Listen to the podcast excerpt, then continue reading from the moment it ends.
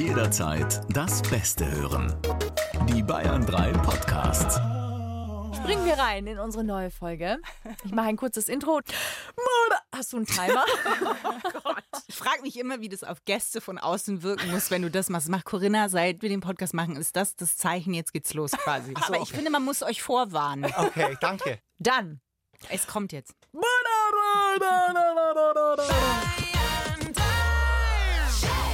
Freundschaft Plus mit Corinna Teil und Christine Barlock.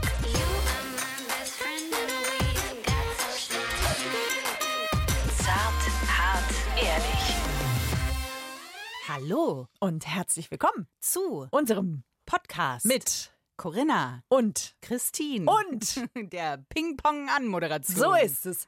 Heute, das war aber jetzt sehr schön, Christine. Das war mit mehr Werf, ja. es war im Flow. Auch das könnte man sagen. Man könnte sagen, wir sind ein eingespieltes Team. Ja, es war zwar noch die Biberach und nicht die Donau, aber wir arbeiten Das dran. macht nichts. Ja, Kriegen wir hin. absolut. Uns wurde heute die Frage gestellt, ob wir uns als Paar sehen, Christine, da Nein. wir ja schon 18 Jahre befreundet Nein, sind. sehr kurzbündig, schnell und ohne Umschweife. Nein, Corinna. Aber Moment. Ich möchte das nicht. Die letzte Barriere. Wir führen doch eine Beziehung. Nein. Doch? Nein. Du kannst ja nicht befreundet sein und keine Beziehung führen. Doch, ich kann das seit 18 Jahren. Sehr gut.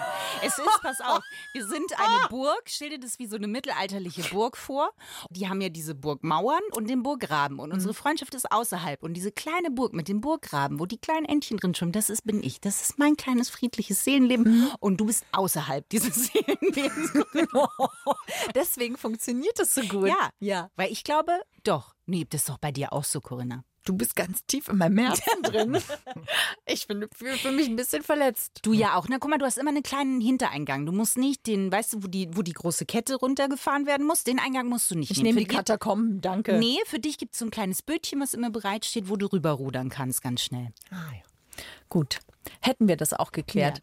Wir sprechen heute auf jeden Fall über Beziehungen und zwar eher im partnerschaftlichen Sinne, aber ich glaube, man kann da Freundschaften schon auch mit reinnehmen, würde ich jetzt mal sagen. Kommen wahrscheinlich mit dazu. Wir reden aber auch über einen bestimmten äh, Zustand. Ja. Oder wenn man nämlich vielleicht an so einer Burgmauer steht und sich fragt, schaffen wir es noch drüber? Oder äh, lassen wir die Ketten oben? Der Punkt in einer Beziehung, wenn ihr sagt, lohnt sich das jetzt hier noch für zu kämpfen? Wollen wir das? Und woher wissen wir, ob wir es noch wollen? Und wollen wir überhaupt noch rausfinden, ob es einen gemeinsamen Weg gibt? Und wie findet ihr das raus? Und meistens gibt es dann das große Wort Paartherapie. Und das war ein sehr positiver Unterton. Das ist so. Ja, ich weiß. Ja. Ja, weil viele das tatsächlich eher so als, oh mein Gott, wir brauchen doch, Entschuldigung, wir brauchen doch keine Paartherapie. Ja, ich glaube wirklich ein bisschen. Dann hat man das Gefühl, eigentlich hat man schon verloren dann. Ja. Und das ist gar nicht so. Nee. Und auch mit diesen Vorurteilen und mit äh, Burgbarrieren, Burggraben, die wollen wir aufschütten. Mit äh, kleinen gelben Quietscheentchen. Mit zwei Menschen, die sich auskennen. Wir haben nämlich zu Gast Tanja und Sami Bakri vom Podcast Emoratio. Das ist der Paar-Podcast. Den gibt es schon eine Weile. Es ist eigentlich ein klitzekleiner Schatz. Es sind über 500 Folgen. Herzlich willkommen, Tanja und Sami. Dankeschön. Dankeschön. Danke, dass wir hier sein dürfen. Mhm. Ihr arbeitet ja mit Paaren.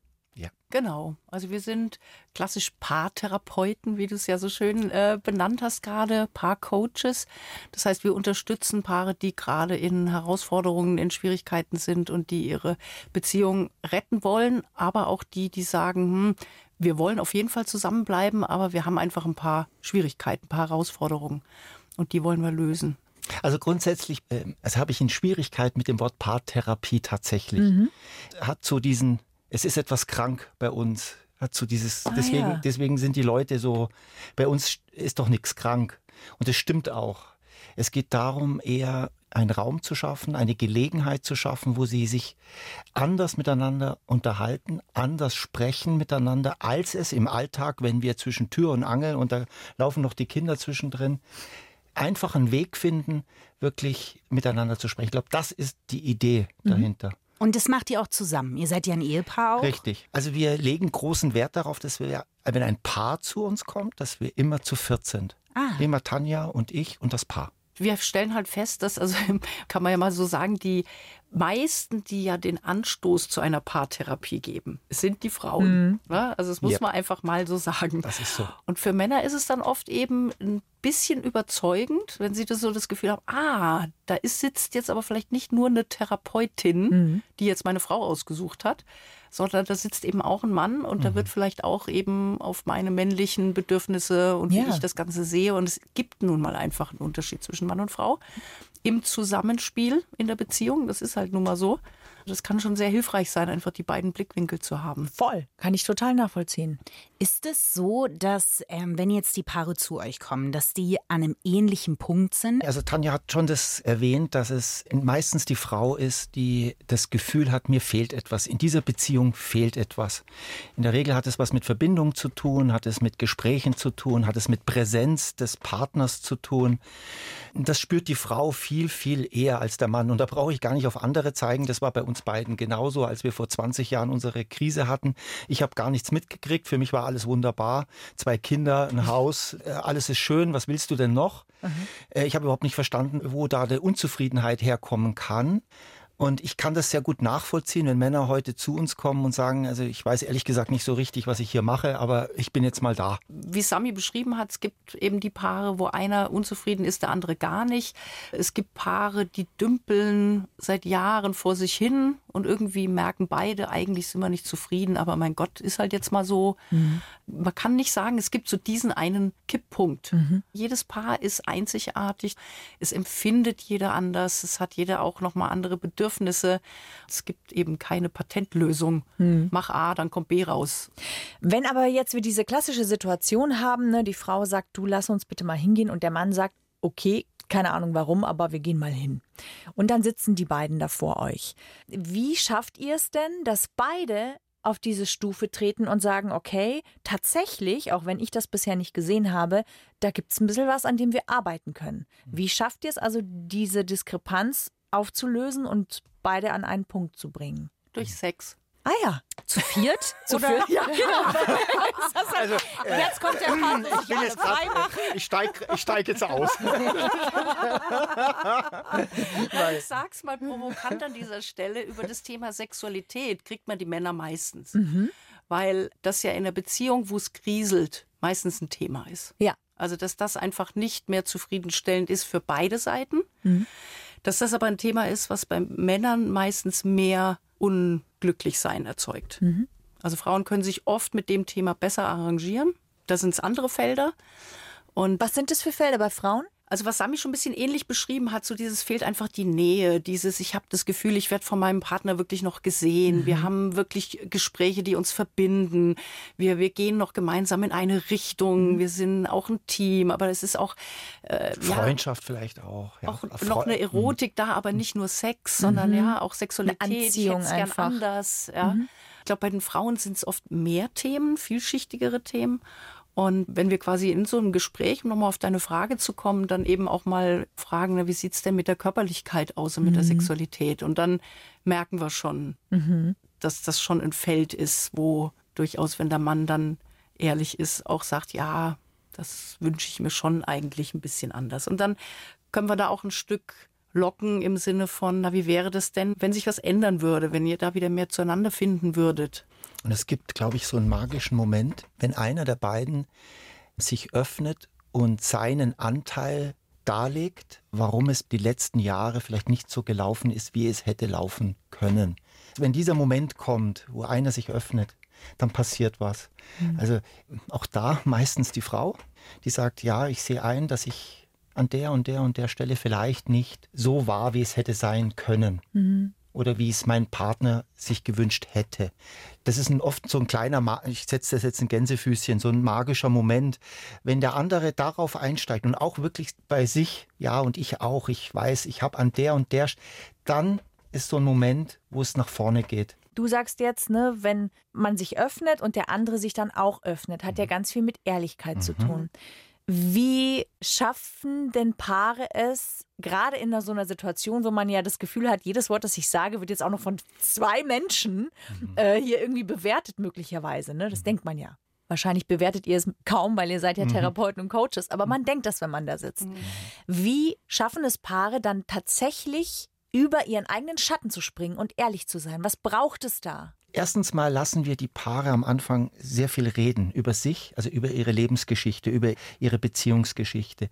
Und was auch ein Schritt ist, dass wir uns auch zeigen. Also Tanja und ich, wir sind ein ganz normales Paar, wie jedes andere Paar da draußen auch, mit Höhen und Tiefen und mit Auseinandersetzungen. Ich habe es ja schon auch angedeutet, mit einer großen Krise, wo wir uns vielleicht auch getrennt hätten das zeigt, dass wir alle, alle, alle, alle und das wirklich alle, alle in einem Boot sitzen.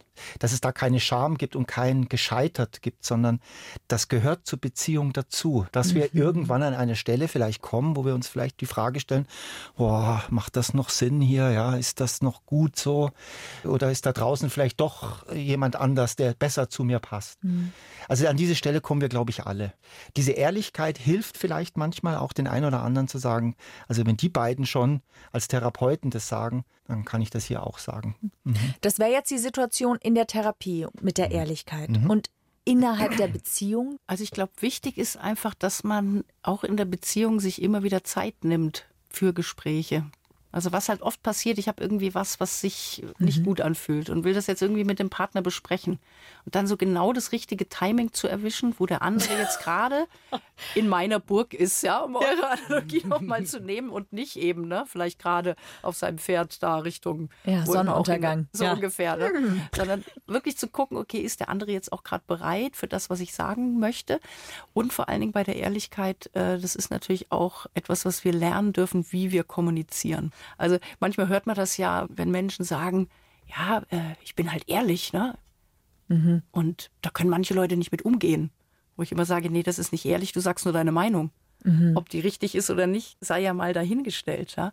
Und ehrlich sein heißt, ich bin ehrlich zu mir erstmal und nehme das wahr, was in mir ist und das drücke ich aus. Und dann kann der andere sehen, okay, wo steht denn meine Partnerin, mein Partner gerade? Was, was bewegt den denn jetzt gerade? Und wie gehe ich damit um, anstatt eben mit Vorwürfen, mit Du-Botschaften ja. und solchen Geschichten? Das ist nicht ehrlich. Mhm. Das ist halt ein Angriff. Mm, wenn ich in einer Beziehung bin und die dauert jetzt schon ein bisschen länger und ich merke, irgendwie ist Sand im Getriebe und ich versuche Situationen zu erschaffen, in denen wir offen reden können und ich merke, mein Partner in dem Fall verweigert sich und in mir wächst so der Gedanke, eigentlich bräuchten wir, glaube ich, Hilfe. Habt ihr da Tipps, wie man sagt, okay, wie bringe ich das Thema aufs Tablett. Ja, also wie sage ich, ich glaube, wir müssen uns Hilfe von außen suchen und wie gehe ich damit um, wenn mein Partner das erstmal gar nicht möchte? Gibt es auch Frauen oder Männer, die erstmal einzeln zu euch kommen? Da ist eher meine Frau gefragt, weil das sind dann wirklich zu 100 Prozent, korrigiere mich. Nein, das stimmt nicht. Ich hatte vor kurzem, also, aber 99 Prozent. 99 Prozent sind tatsächlich Frauen, die verzweifelt sind. Da bin ich über meine Geschlechtsgenossen auch teilweise wütend. Als Tanja mich auch zu einem Therapeuten gebracht hat, stand ich unten und sage, und was soll ich jetzt hier? Also mhm. ich kann das schon nachempfinden, mhm. aber ich bin äh, mitgegangen. Also oft kommen ja Frauen zu mir, die sagen, ich habe schon alles versucht. Mhm. So, und dann gucken wir uns mal an, was hast du denn jetzt alles schon mhm. versucht? Meistens stelle ich fest, sie haben immer wieder das Gleiche versucht. Nämlich zum Beispiel, ja? was versuchen sie? Eben durch Kommunikation, ah, ja. durch Vorwürfe, mit Lautwerden, mit Locken. Sehr häufig im direkten mhm. Angriff, mhm. sage ich jetzt mal so. Das passiert häufig. Oder in der Verzweiflung. Ich glaube, was es da halt auch braucht, ist diesen Blick des Mannes, warum hat der denn ein Problem?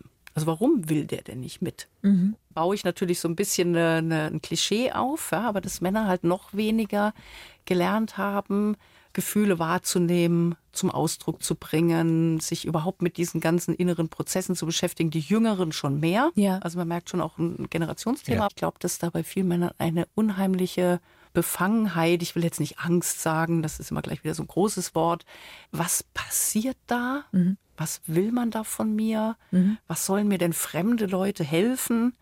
Na, ja. also die haben einfach Befürchtungen. Jetzt so mal ein kleiner Kommunikationstipp mhm. an der Stelle. Also wenn ich wirklich in einer ruhigen Minute wieder meinem Partner sagen kann, du, ich weiß, dass du vielleicht da nicht viel von hältst, du dir gar nicht vorstellen kannst, dass uns das was helfen könnte. Das heißt also, ich nehme die Befürchtung, und da kommt es natürlich darauf an, dass ich meinen Partner ein bisschen kenne, ja. wo eventuell die Befürchtung liegen könnte, aber ich, ich benenne die. Ja, kann sein, dass das ja dich so und so bewegt.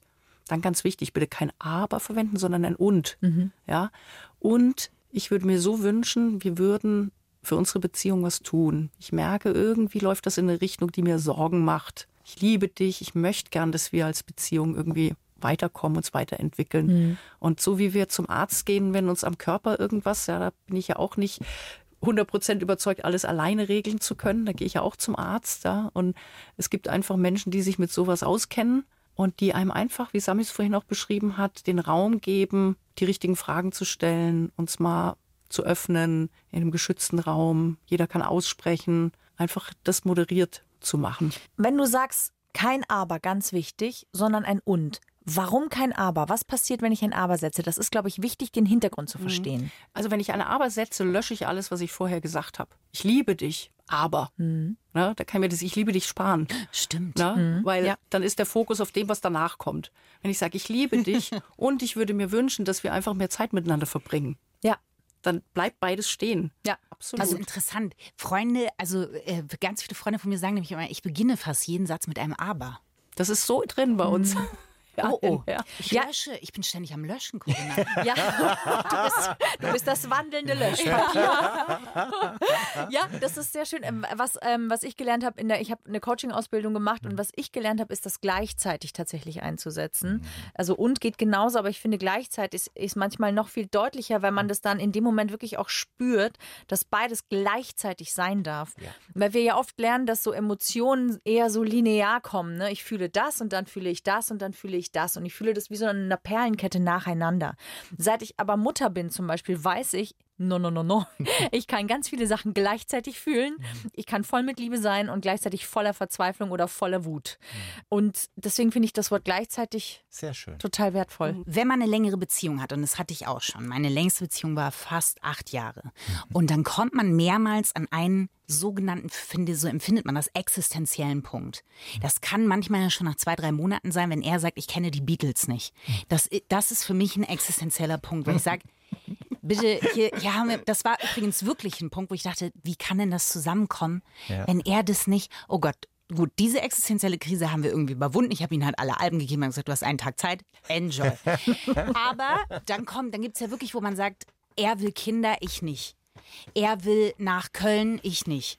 Sowas. Mhm welchem Pfad vom Gefühl folge ich da, dass ich sage, lass uns einfach mal reinspringen? Oder wie erkenne ich denn, ob ich kämpfe, ob ich nicht kämpfe, ob ich einfach weitergehen soll? Gibt es da so kleine Hilfsmittel?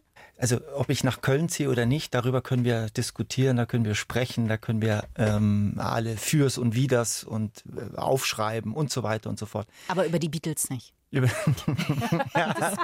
okay, okay. wir sind also, d'accord. Ja, da bin ich auch bei dir. Was du vorhin gesagt hast mit den Kindern, was uns ja verbindet, es gibt ja zwei deutsche Sprichwörter, gleich und gleich gesellt sich gern hm. und Gegensätze ziehen sich an.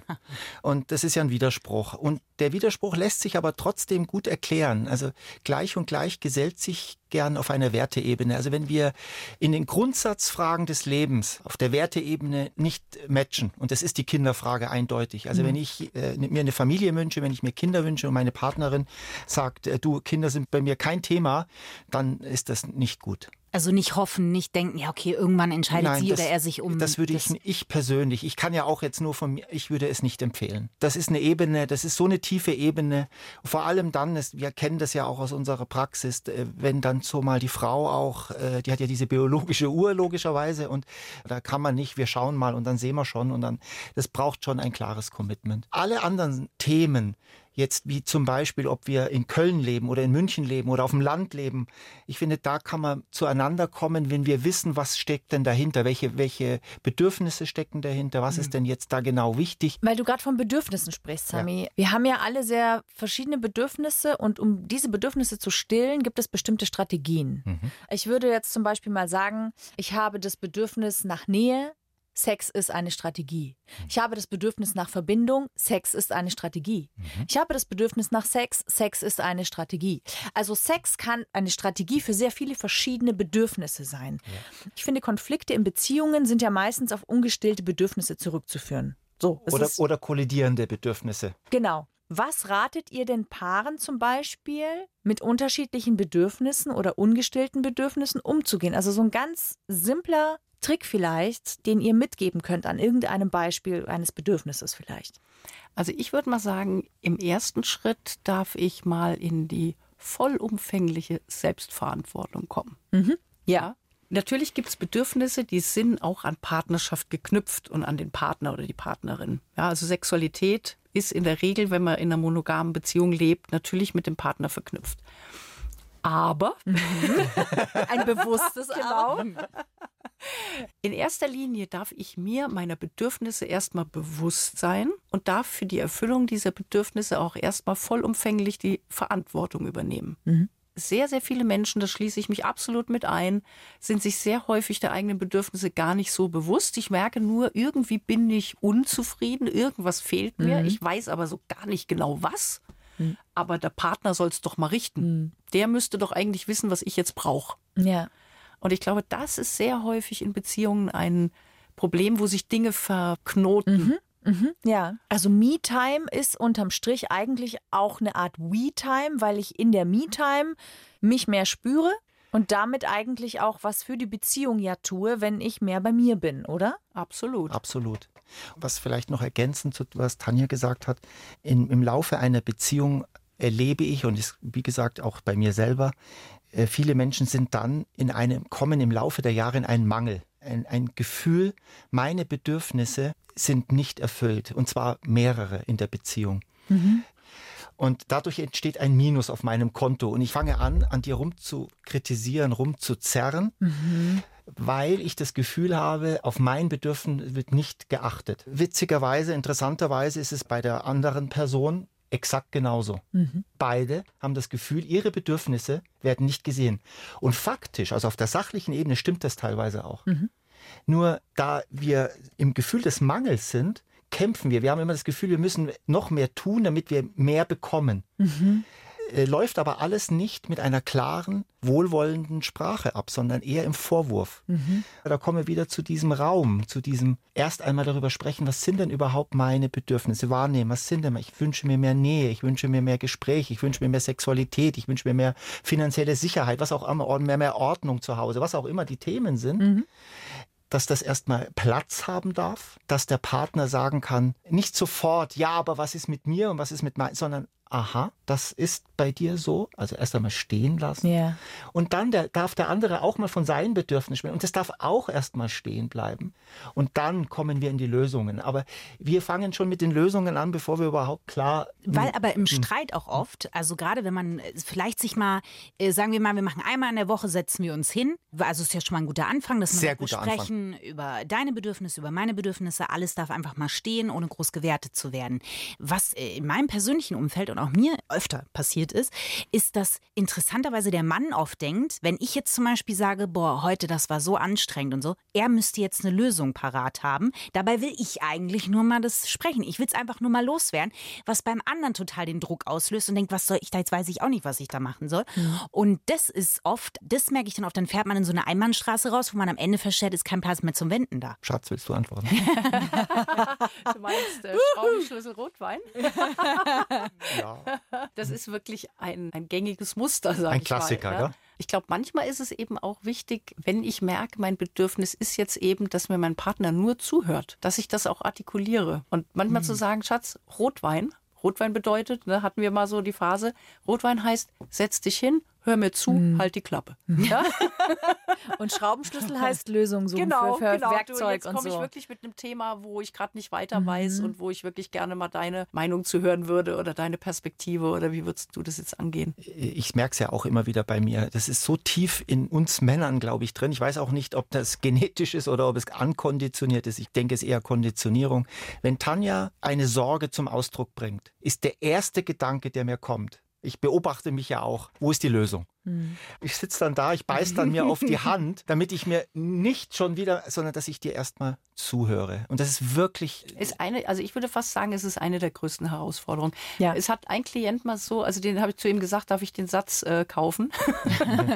äh, er sagte äh, zu seiner Frau, du nimmst in meinen Sätzen Platz. Diesen Satz fand ich einfach den Hammer, weil das eben oft wirklich in Gesprächen passiert. Also einer kommt mit einem Thema, hat eine Sorge, kommt gar nicht dazu, die wirklich zum Ausdruck zu bringen, weil der andere im Prinzip schon reinkrätscht und dieses, was ist in diesem Gespräch passiert? Also man kann es, man merkt nur, das Gespräch ist wo völlig anders hingelaufen. Ganz zerfranst. Mhm. Und man kriegt es überhaupt nicht mehr gegriffen, an welcher Stelle lief das schief. Mhm. Und ich glaube, das ist eine der größten Herausforderungen überhaupt in zwischenmenschlichen Beziehungen und in der Kommunikation, diese falschen Abbiegungen wahrzunehmen. Also dafür die Männer wirklich da draußen, wenn die Partnerin ihre Sorgen des Tages, die Themen einfach mal aufmerksam, einfühlsam zuhören und sich einfach zurücknehmen, einfach nur zuhören. Ja. Ich finde Rotwein und äh, Schraubenschlüssel. Schraubenschlüssel, das ist für uns sehr, sehr gut. Das ist nämlich in unserer Beziehung, Corinna. Ja. Und ich möchte den Moment jetzt nutzen. Bitte. Nein, aber es ist ja wirklich so. Ich habe auch dass- schon dran gedacht. Ja, Absolut, ja. Weil ich zum Beispiel manchmal rumlaufe und einfach anscheinend ist mir ein von Natur gegeben verwirrter Gesichtsausdruck äh, angeboren.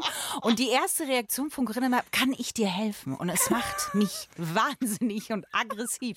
Und es ist immer ein Punkt, danach muss die Stimmung sich erstmal wieder fünf Minuten runterkochen, weil ich wirklich denke, es kann nicht sein. Und sie sagt, du siehst aber auch verwirrt aus. Und das ist doch wirklich, Corinna, Rotwein ist jetzt das Neue und Schrauben.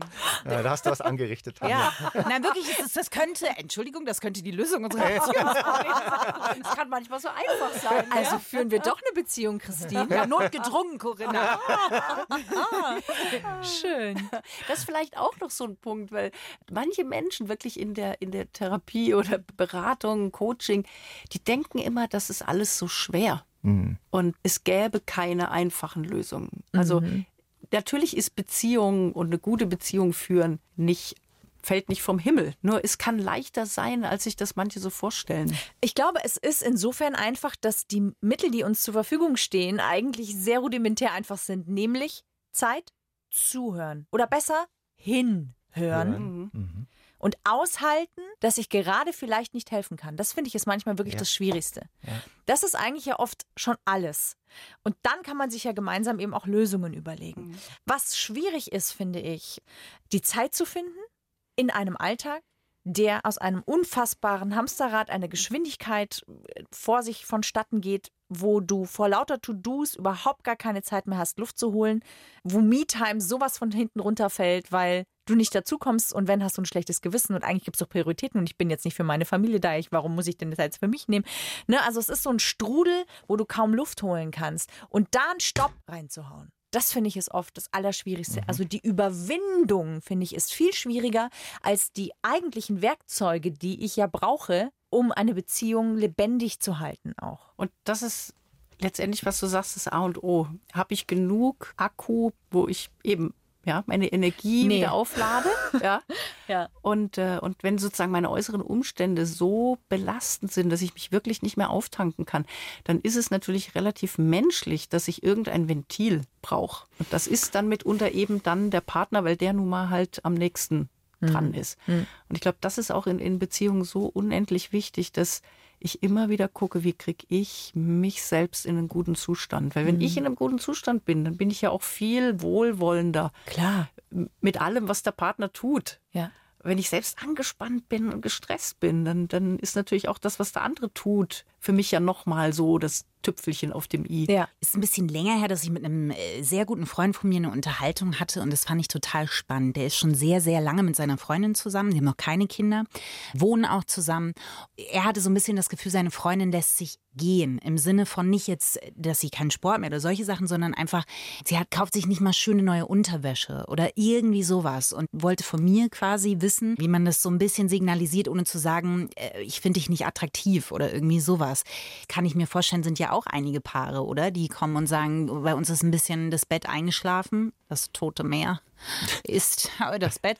Wie kriege ich wieder Wellengang? Beziehung ist ja wirklich nicht für Feiglinge. Also es gehört Mut dazu, dem Partner das zum Ausdruck zu bringen, was äh, in mir vorgeht. Und da ist auch so ein Mythos, dass wir den Körper nicht ansprechen dürfen. Also ich liebe dich so, wie du bist. Und wenn du, ich früher hat man gesagt, glaube ich, ich liebe jedes Kilo mehr an dir oder irgendwie so. Ich habe mich nie damit anfreunden können, weil ich finde, wenn man sich kennenlernt, man hat sich auf eine bestimmte Weise kennengelernt und natürlich werden wir alle älter und der Körper äh, wird älter. Das ist alles mit eingerechnet, jetzt was ich sage. An der Stelle ein bewusstes Aber. Ne? Ja. ja. Ähm, es gehört schon dazu, dass ich mich sowohl geistig weiterentwickle, also reif werde mit dem Alter, aber auch, dass ich mich in, in einer Beziehung für meinen Partner attraktiv halte. Und das ist jetzt gleichgültig, ob ich Mann oder Frau bin. Das spielt jetzt überhaupt keine Rolle. Und das darf ich auch ansprechen. Also ich finde, man darf das ansprechen. Die Frage ist halt auch wieder das Wie. Das Wie. Ja. Ja, das, weil es ist natürlich ein Feld, das ist sehr Mhm. Dünnes Eis. Ja. Ne? Weil da natürlich einfach so dieses Verletzungselement sehr Groß schnell äh, erreicht ist. Ne? Deswegen hat er gar nichts gesagt, weil er Angst davor hatte, genau einzubrechen Mhm. in, auf dem dünnen Eis sozusagen und hat es eben mehr in sich reingefressen. Und das Also ist ja glaub, auch. an der Und Stelle, kann, darf ich ganz ja, kurz? Und ich bin ein großer Freund von Einbrechen im Eis. Das Eis ist jetzt, ich sag, äh, in Beziehung gibt es Tretminen. Und ich sag, äh, haut auf jede drauf. Weil es bringt überhaupt nichts, diese Minen ständig zu umgehen, bis es eben nicht mehr geht. Und dann in die Paarberatung zu kommen, ins Paarcoaching, nach fünf Jahren immer Umgehen der Minen und dann zu erwarten, dass, sage ich mal, in zwei, drei Gesprächen das aufgeholt wird. Ich sag, lieber gibt es einen Konflikt. Also ich glaube, vielleicht hake ich da ein, Ja. geht es ja auch wieder um Bedürfnisse an der Stelle. Ja, klar. Ja, ich sage jetzt mal das Bedürfnis nach Ästhetik, das Bedürfnis nach Flirten, das Mhm. Bedürfnis nach ähm, Das Schöne im Leben. ja, das, das Schöne, das zum Ausdruck zu bringen. Ich glaube, das ist eben wichtig, dass man sagt, okay, was, was wünsche ich mir? Wo habe ich so mein, mein Bedürfnis da? Und nicht an dir ist was verkehrt, du lässt dich gehen, du bist nicht, ja, weil dann geht der Rollo runter und dann erreiche ich im Prinzip gar nichts. Da erreiche ich sogar gerade an dieser Stelle den totalen Rückzug und vielleicht sogar eine komplette Gegenbewegung. Ja. Na, weil das so ans Essentielle geht. An der Stelle kann man auf jeden Fall empfehlen, die gewaltfreie Kommunikation nach Marshall Rosenberg. Unbedingt. Also Ja. das ist wirklich cool. Das könnt ihr, ihr müsst da gar kein Buch lesen. Ich, ich habe das nebenbei gehört. Ihr könnt auf Spotify, könnt ihr das einfach mal eingeben. Und da wird das quasi euch vorgelesen als Hörbuch. Und das Buch ist wirklich easy zu lesen trotzdem. Absolut. Ganz easy. Christine hatte ja zwei Elemente in ihrer Frage, Sami, Genau. ne? Welcher war der zweite? Das weiß ich nicht mehr. ob es bewusste Handlungen auch gibt, die er machen kann. Bei der Sexualität, ich meine, das ist ein Thema, da könnte man 20, 30, 50 Podcasts Ja. Drüber machen. Dass es eben auch eine sehr unterschiedliche Sexualität gibt, eine männliche, eine weibliche, so will ich es mal nennen. Und ich glaube, man kann die Frau, wenn der Mann jetzt derjenige ist, der den Impuls gibt, die Frau sehr gut erreichen, wenn man mal was Neues ausprobiert. Also wenn es nicht darum geht, wir wollen das Konventionelle jetzt wieder beleben, weil es gibt ja einen Grund, warum das nicht mehr belebt ist. Da auch mal zu gucken, nicht so nach dem Motto, lass uns, wie kommen wir wieder zum Alten zurück, sondern wie können wir dem Ganzen nochmal ein ganz neues. Aber mit neu meinst du jetzt, äh, ich äh, übe schon mal eine Knottechnik und mach hier die Buchstaben, die ich mir nie merken kann. B, was? B, Corinna? Was? B, 69? D, BDSM. B, ja. Ach, BDSM. Nee, tatsächlich, und da braucht es dieses Überwinden einer Hürde, weil wir auch in, in der Sexualität einem Gewohnheitsmuster folgen. Wir, wir gewöhnen uns aneinander. Äh, Von Woche zu Woche, Monat zu Monat, Jahr zu Jahr läuft es immer, immer mehr in ein Schema ab und das ist bei fast allen Paaren so.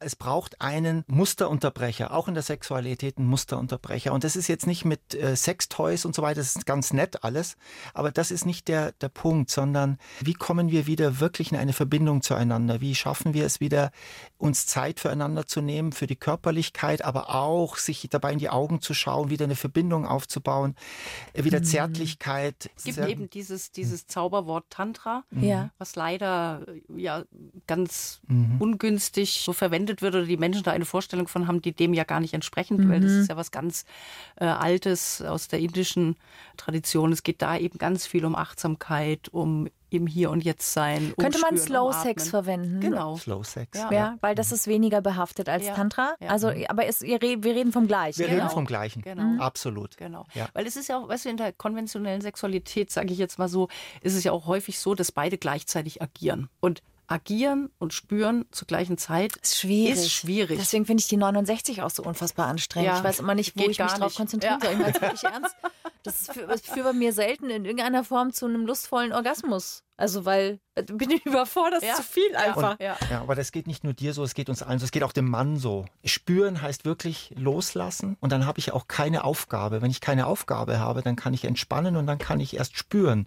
Wenn ich aber ständig denke, oh, jetzt müsste ich mal wieder und jetzt, äh, ah, jetzt ist sie da, dann muss ich da, dann bin ich nicht mehr, dann bin ich nicht mehr Präsent. In, präsent Dann kann ich es auch nicht annehmen. Äh, die 69, kurze Zwischenfrage meinerseits. äh, das ist dann, wenn ich, wie wenn ich einen Handstand machen würde quasi. Nee. Und der andere bleibt stehen. Nee, nee. Ja, doch. Also ja, aber im Liegen. Aber das ist die Aber halt im Königsklasse. Lieben, ja. Im Liegen, ja. Okay. Oder ist das Kamasutra, von dem du schon wieder sprichst, Christine? Ich bin gerade damit beschäftigt, dass ich denke, dass ich ja auf jeden Fall dann eine Pediküre machen muss.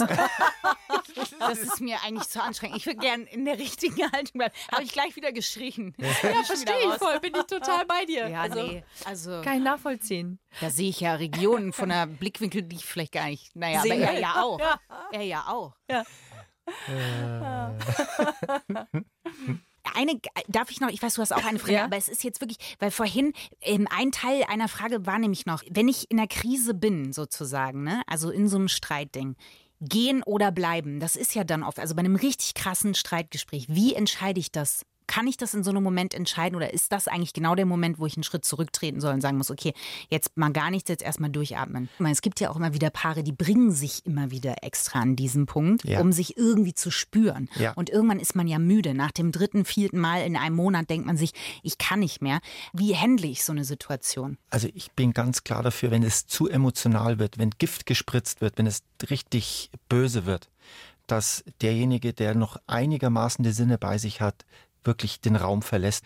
Ähm, also nicht diese Nummer, ich gehe und keiner weiß mehr, wo ich bin. Und ich bin schon für, ich gehe und es ist klar, dass ich wieder komme. Aber ich unterbreche jetzt diesen Zustand, in dem wir gerade sind, der hilft uns jetzt nicht weiter und da gehe ich aus diesem Zustand raus. Es ist ein großer Trend, die Beziehungen zu öffnen. Mhm. Ganz viele Paare sagen, okay, das geht jetzt irgendwie so nicht mehr, ne? Und die sind jetzt seit zehn Jahren zusammen und im Bett ist irgendwie auch nicht mehr. Warum, warum öffnen wir eigentlich die Beziehung nicht? Und dann ist es so ein, oh Gott, nein, können wir das? Und aber irgendwie Bock mit einem anderen oder einer anderen hätte ich ja schon. Ja, machen die alle, machen wir auch.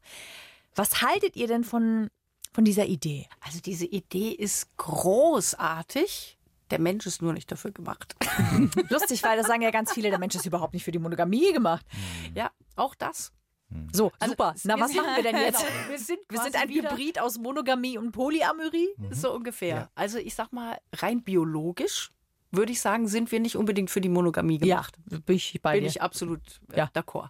Gesellschaftlich und von unserem Ego, von unserer Empfindlichkeit, von diesem Gefühl von Intimität sind wir halt schon eher monogam.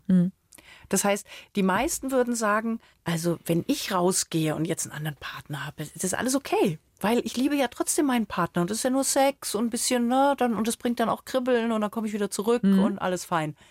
Aber wenn es der Partner macht, dann ist es schwierig. Tut's weh manchmal. So, und ich glaube einfach, dass wir Menschen nicht so sehr in der Lage sind, jetzt wirklich dann nur Sex zu haben, sondern es kommt Intimität ins Spiel. Und Intimität heißt, ich tausche mich mit dem anderen aus.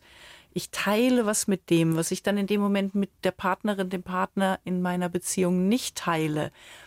Und Intimität lässt ist- sich nicht teilen aus meiner, also wirkliche Intimität lässt sich nicht teilen. Wenn ich sie teile, dann ist sie Nicht mehr intim. Dann ist sie nicht Ja, mehr intim. ja, es ist keine in. Mhm, ich verstehe. Und, und das ist ein wirklich ein schwieriger Punkt. Und meistens ist es so, also wir kennen ja schon auch viele Paare mit unterschiedlichsten Konzepten. Äh, wenn ich in die Augen schaue, sehe ich nicht viel mehr Glück als mit den monogamen Partner, Partnern. Ich sehe nicht, dass da auf Dauer das zusammenhalten lässt, sondern es ist eher etwas Trennendes. Das ist das, was ich beobachte. Ich, ich habe jetzt keine Metastudie, es ist nicht verifiziert, aber ich, was ich erlebe, ist, dass das eher zum Trennen führt, weil es gibt immer einen oder eine Verliererin, je nachdem, wer der besser damit Mit umgeht, umgehen wer vielleicht attraktiver ist. Mhm. Kann es vielleicht gar nicht zur Trennung führen, sondern ist es vielleicht manchmal auch ein, ein Wachrütteln oder ein Aufwachen für manche Paare, die das ausprobieren? Na, wobei, das ist ja irreversibel. Diese Intimität, glaube ich, wenn die einmal verloren gegangen ist, ist meine Erfahrung, dann ist es irreversibel. Ein einmaliger Versuch. Ich kann mir sehr gut vorstellen, äh, Swingerclub und wo man den, Fantastischer Nudelsalat. Mhm. Fantastischer Nudelsalat. Sagt man sich. Sagt man sich dort? Ja, das ja okay. Mhm. Äh, müssen wir unbedingt mal hin. Allein wegen des Nudelsalats. Und damit ist nicht die Spielwiese gemeint. Sehr schön. Jetzt habe ich Bilder. Also ich glaube, dass dieses äh, Ausprobieren, äh, das ist für mich eine andere Qualität, wenn wir als Paar etwas zusammen ausprobieren. Wir gehen jetzt mal in den Swingerclub, aber da gibt es Regeln und wir beide, wir achten aufeinander. Wir tun das zusammen. Dann finde ich das großartig. Was ich nicht gut finde, ist, äh, Tanja macht sich hübsch und trifft jetzt dann gleich einen Mann und ich weiß nicht, äh, wann sie heute Nacht nach Hause kommt, ob sie überhaupt nach Hause kommt. Boah. Ich, ich, ich glaube nicht, dass das eine gute Beziehung auf Dauer ist. Das, wie gesagt, wenn man sowas mal ausprobieren Aber um will. noch mal kurz, kurz Mhm. auf die Frage von Christine Ja, zu kommen. ja. Also ich glaube, wenn das einmal mit Absprache passiert ist, ne, Mhm. man hat gesagt, man öffnet jetzt die Beziehung, man hat das ausprobiert und beide stellen fest, das ist es nicht. Ja, okay. Also ich glaube, dann kann man das schon auch wieder zusammenführen. Ja, stimmt, da gebe ich dir recht. Mhm. Ja, und ich glaube, was mir auch nochmal wichtig ist an der Stelle, ich meine, Sexualität ist wirklich ein wichtiges Feld in Beziehungen, aber es gibt eben auch noch so viel andere Felder. Wir sind Partner, wir sind Freunde, ja, wir Eltern. sind Eltern, wir sind, ja, wir haben ja so viele Felder, die eine Beziehung tragen. Ja. Und klar, wenn jetzt gerade vielleicht jüngere Leute sagen, nee, aber das Hauptfeld ist die Sexualität und wenn die nicht funktioniert, dann ist eben die Beziehung dahin. Ja, dann dürfen die sich vielleicht halt auch noch ein bisschen mehr ausprobieren. Aber wenn es dann irgendwann wirklich eine Partnerschaft wird, dann dürfen eben die anderen Qualitäten genauso tragen.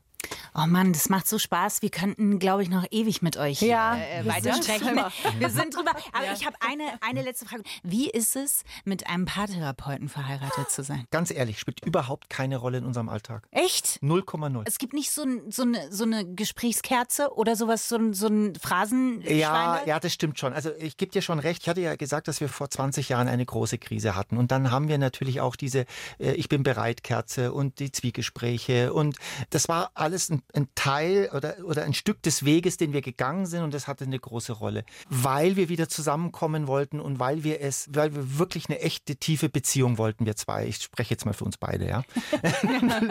und, das und, ja dann korrigieren. Du kannst es korrigieren. Und nur heute kann ich dir ganz ehrlich sagen, ich sehe keinen Unterschied. Außer, dass wir uns vielleicht nicht so wehtun. Also wir reden natürlich anders mit, miteinander. Tanja? Also es ist eher so, dass eben, wie du sagst, dass sich halt die Dinge, die wir natürlich, weil wir uns mit dem Thema halt jetzt seit 20 Jahren beschäftigen, die natürlich einfach in einer Natürlichkeit in unser Leben eingeflossen sind. Ja. ich erlebe es relativ normal.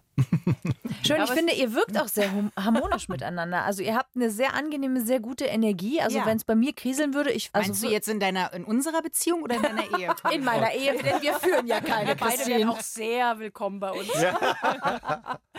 Nee, ehrlich, also das finde ich wirklich sehr schön. Und ihr seid wie lange zusammen jetzt schon? 34 Jahre. Und 30 Jahre verheiratet. Ja. Also und das finde ich, das darf man auch mal schaffen, dann so miteinander hier zu sein und zu sitzen und auch noch zusammen zu arbeiten. Ratio Emo. Nee. Emo-Ratio. Also genau emotional, rational, das versuchen wir zusammenzubringen, Ja. quasi Mann und Frau. in eurem Paar-Podcast. Sami und Tanja Bagri. Dankeschön. Danke, dass gerne. wir Es hier war uns ein durften. Vergnügen. War total schön, ja. Tschüss. Bis Ciao. zum nächsten Mal. Ciao.